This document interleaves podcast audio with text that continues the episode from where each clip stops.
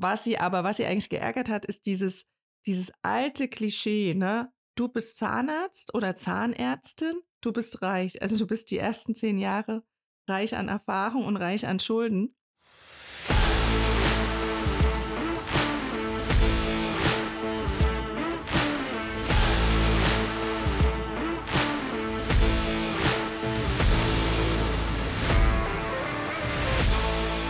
Hi und willkommen zu einer neuen Folge von Zähne und Glück. Wir heißen euch wieder herzlich willkommen da draußen. Wenn ich von mir spreche, meine ich natürlich an meiner Seite wieder Manja. Hallo Erik. Hallo Manja. In dieser Woche auch wieder ein sehr kontroverses Thema, was wir besprechen möchten, und zwar reich wie Dagobert Duck. Und dabei meinen wir reich im Sinne von der Praxisinhaber oder die Praxisinhaberin ist reich.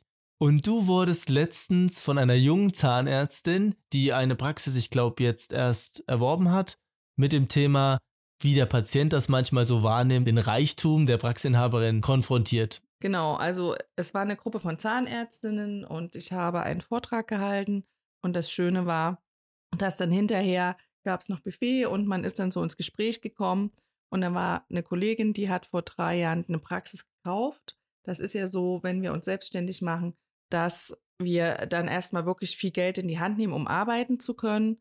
Und dann meinte sie ja, und der Patient denkt immer noch, ich bin dann abends reich, zähle das Geld und äh, gehe mit dem Geldkoffer nach Hause. Und ich finde ja immer, Humor ist eine gute Art, auch mit so Glaubenssätzen oder mit Patienten umzugehen.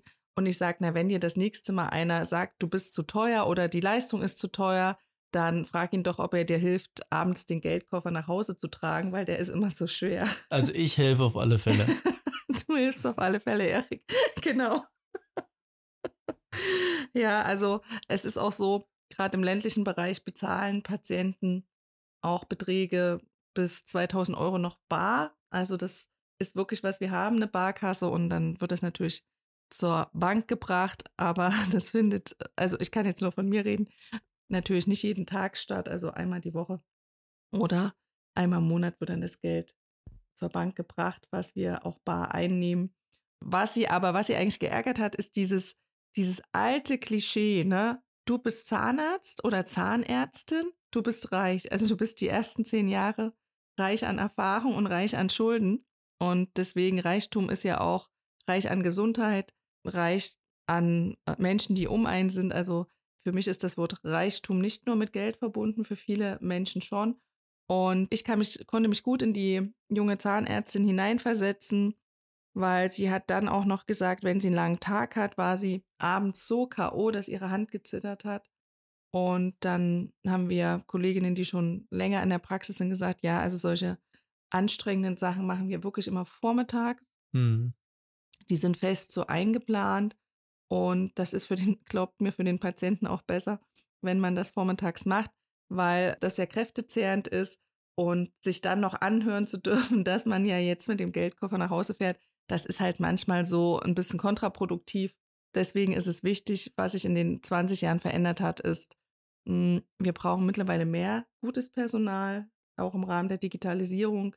So ein PC muss mehr gewartet werden. Wir brauchen Festplatten, Server Und Digitalisierung ist top, das funktioniert, kostet aber richtig Geld auch. Deswegen sind Zahnärzte wirklich im Verhältnis zwar vom Einkommen her, wenn das dann ein Beamter sieht, sagt er, naja, da stehen vielleicht 150.000 Euro, das ist ja viel Geld, aber davon sind noch keine Steuern bezahlt, keine Krankenversicherung, keine Rücklagen, da ist keine Investition gemacht, sodass das dann unterm Strich also wie ein gutes Beamtengehalt in den Anfangsjahren ist und man manchmal auch weniger hat als eine Mitarbeiterin. So war das bei mir im ersten Jahr, was kein Patient glaubt. Und ich sage, das ist auch Quatsch, das einem Patienten zu erzählen, der will das ja nicht wissen. Der will den kranken Zahn wieder gesund gemacht. Genau, bekommen. das ist ja auch ein Wahrnehmungsthema, ja. was wir dann auch immer oft plädieren dafür, wenn wir dann gerade auch unser Thema Wunschpatient in den Praxen anbringen, da ist ja immer so ein Thema, was sieht der Patient? Und der sieht natürlich nicht deine, eure Kosten, die ihr da habt, oder die Aufwände oder die Investitionen, die ganzen Gehälter. Der sieht natürlich nur sich und seine Preise in erster Linie. Und wie du sagst, er kommt mit einem Problem, in der Regel, bei uns nicht, aber er kommt mit einem Problem, nämlich mit Schmerzen und möchte dann eine Lösung dafür haben.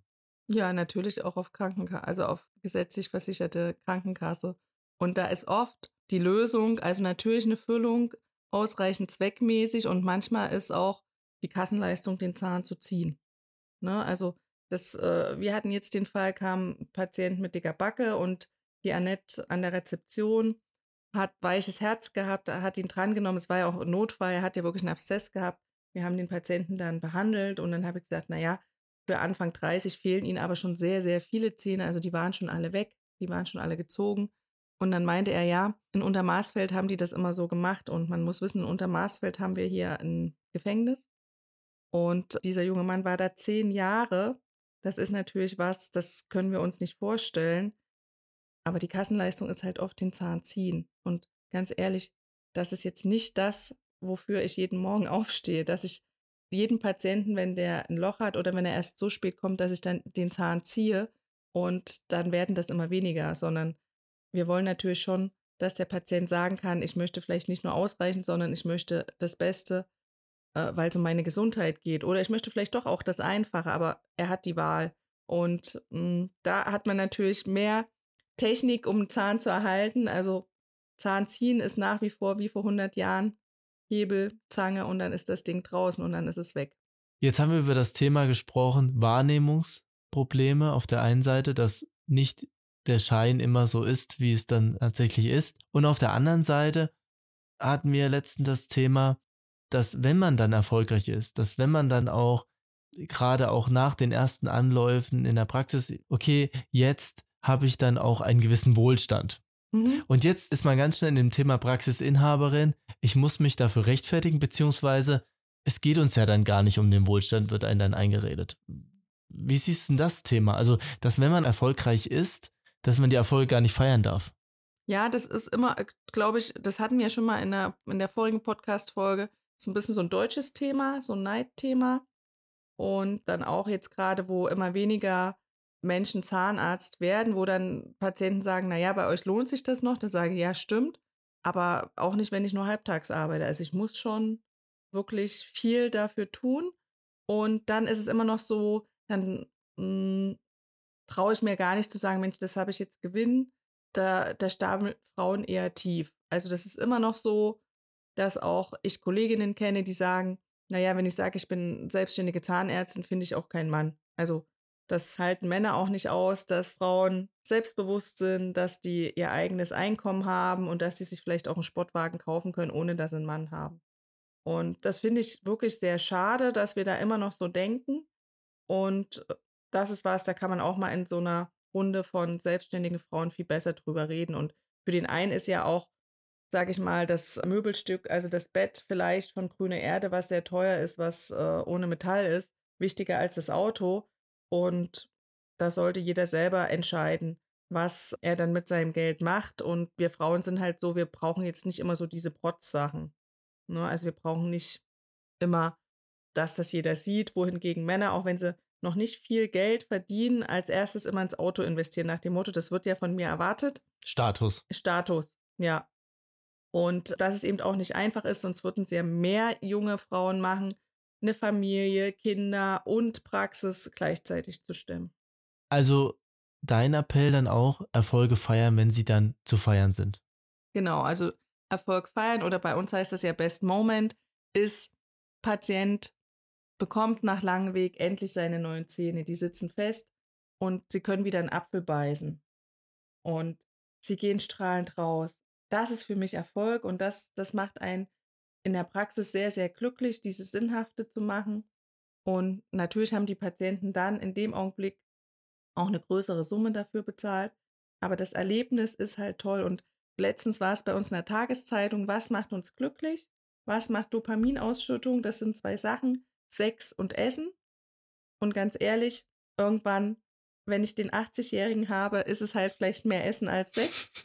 und ganz wichtig, dass er noch gut zubeißen kann und ich sage auch, die Nachmittage, wenn die Jugendlichen zu mir kommen, sage ich immer, putzt eure Zähne. Ihr wollt nicht, dass die im Glas neben euch die Nacht verbringen.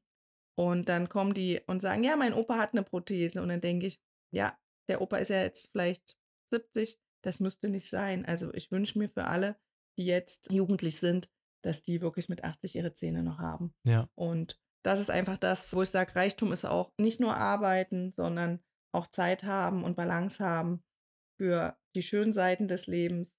Und wenn man das natürlich mit den ein, eigenen Zähnen machen kann, das Essen, dann ist es was anderes, als wenn man ein Plastikteil im Oberkiefer hat, dann schmeckt das alles nicht mehr so gut.